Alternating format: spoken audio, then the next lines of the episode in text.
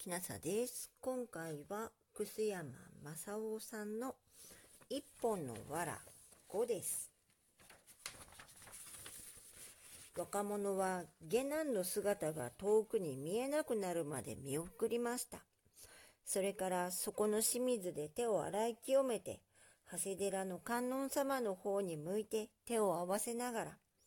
どうぞこの馬を元の通りに生かしてくださいますと目をつぶって一生懸命にお祈りをしました。そうすると、死んでいた馬がふと目を開いて、やがてむくむく起き上がろうとしました。若者は大層喜んで、早速馬の体に手をかけて起こしてやりました。それから水を飲ませたり、食べ物をやったりするうちに、すっかり元気がついて、シャンシャン歩き出しました。若者は近所で布一反の代わりに手綱と靴輪を買って馬につけますと、早速それに乗ってまたずんずん歩いていきました。その晩は宇治の近くで日が暮れました。若者は夕べのようにまた布一反を出して一軒の家に泊めてもらいました。そのあくる朝早くから若者はまた馬に乗ってポカポカ出かけました。もう間もなく京都の町に近い鳥羽というところまで来かかりますと、一軒の家でどこかうち中よそへ旅にでも立つ様子でガヤガヤ騒いでおりました。若者はふと考えました。この馬をうかうか京都まで引っ張って行って、もし知っている者にでもあって、盗んできたなどと疑われでもしたら、とんだ迷惑な目に遭わなければならない。ちょうどこのうちの人たちはよそへ行くところらしいから、きっと馬がいるようだろう。ここらで売っていく方が安心だ。こう思って若者は、もしもし、安くしておきますから、この馬を買ってくださいませんか？と言いました。すると、そこのうちの人たちは、なるほど、それはありがたいか。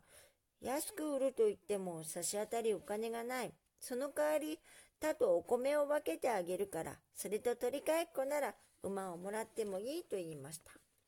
若者は、私は旅の者ですから、田やお米をもらっても困りますが、せっかくおっしゃることですから、取り替えっこをしましょうと、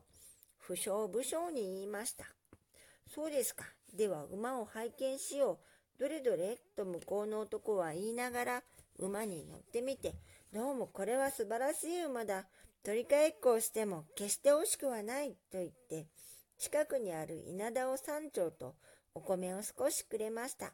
そして、ついでにこの家もお前さんに預けるから遠慮なく住まってください。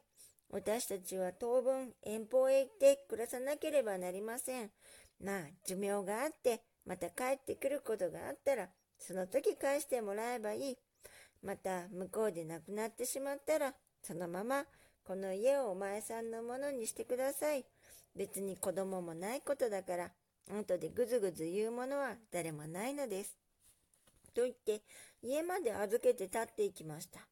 若者は、とんだ広いものをしたと思って、言われるままにその家に住みました。たった一人の暮らしですから、当分はもらったお米で不自由なく暮らしていきました。そのうちに人を使って田を作らせて、山頂の田の半分を自分の食料に、あとの半分を人に貸して、だんだんこの土地に落ち着くようになりました。秋になって借り入れをする頃になると、人に貸した方の田は当たり前の出来でしたが、自分の分に作った方の田は大層よく実りました。それからというものは、風で塵を吹きためるように、どんどんお金が貯まって、とうとう大金持ちになりました。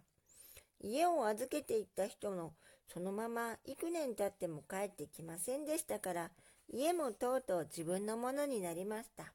そのうちに若者はいいお嫁さんをもらって、子供や孫がたくさんできました。そして、賑やかな面白い一生を送るようになりました。一本の藁がとうとうこれだけの福運を書き寄せてくれたのです。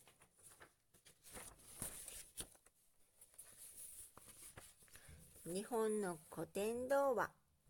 講談社学術文庫一本のわら楠山正夫さんのものを読ませていただきました